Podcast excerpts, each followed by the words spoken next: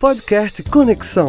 Fique agora com dicas e curiosidades das principais cidades do mundo com a jornalista Ellen Brito. Olá! A cidade do Rio de Janeiro atrai muitos turistas diariamente e reúne muitas atrações além dos tradicionais cartões postais. O Mosteiro de São Bento fica na zona portuária do Rio e possui uma incrível vista da Baía de Guanabara. Mais do que isso, apresenta uma arquitetura simplesmente incrível. Fundado por monges em 1590, o mosteiro tem um interior deslumbrante com paredes forradas com folhas de ouro. Missas em canto gregoriano são rezadas todos os sábados.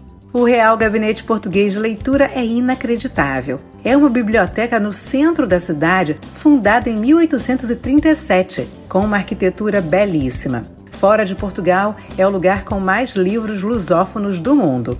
E o Palácio do Catete era a antiga residência presidencial quando o Rio ainda era capital do país. Com a construção de Brasília, o edifício virou o Museu da República, com várias informações, passando por todos os presidentes até Juscelino Kubitschek.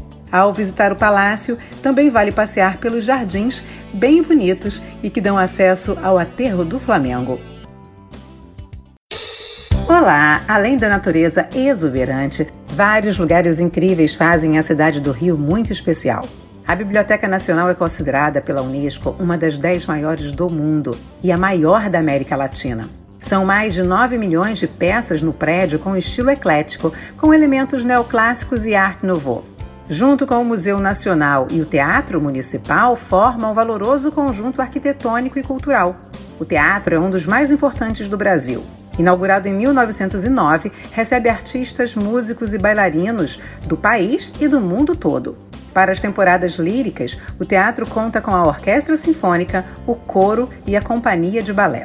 O Museu Nacional de Belas Artes é o mais importante museu de arte brasileira do século XIX, um dos museus brasileiros mais afamados internacionalmente e um dos maiores no gênero em toda a América do Sul. O acervo começou com as obras trazidas por Dom João VI em 1808 e hoje conta com cerca de 15 mil peças, entre pinturas, esculturas, desenhos e gravuras de artistas brasileiros e estrangeiros. Por hoje, o Conexão fica por aqui. A gente se encontra no Instagram. Uma ótima semana para você e até sábado que vem.